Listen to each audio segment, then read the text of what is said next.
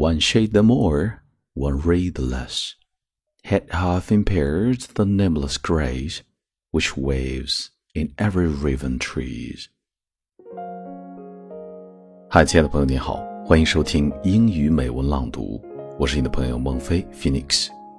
今天和你分享的美文是来自英国诗人 George Gordon Byron 的这首《She Walks in Beauty》，她在美中行。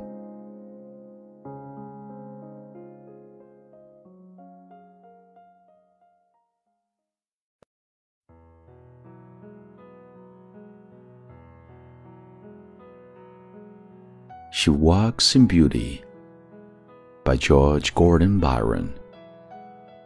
She walks in beauty like the night of cloudless climes and starry skies, and all that's best of dark and bright, made in her aspect and her eyes, thus mellow to that tender light which heaven to gaudy day denies.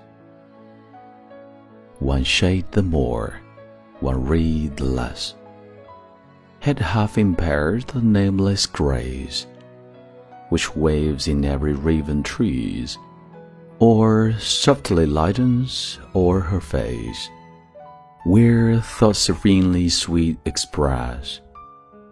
How pure, how dear their dwelling place!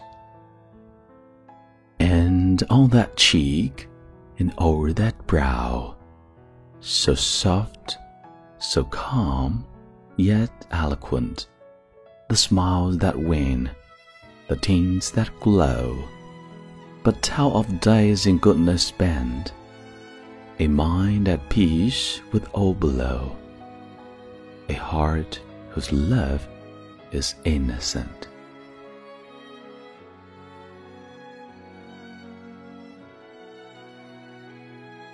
你现在收听的是英语美文朗读。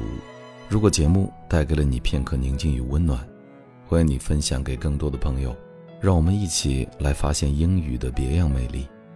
同时，也欢迎你在微信订阅号搜索关注“英语美文朗读”，来和我一起邂逅更多暖声英语美文。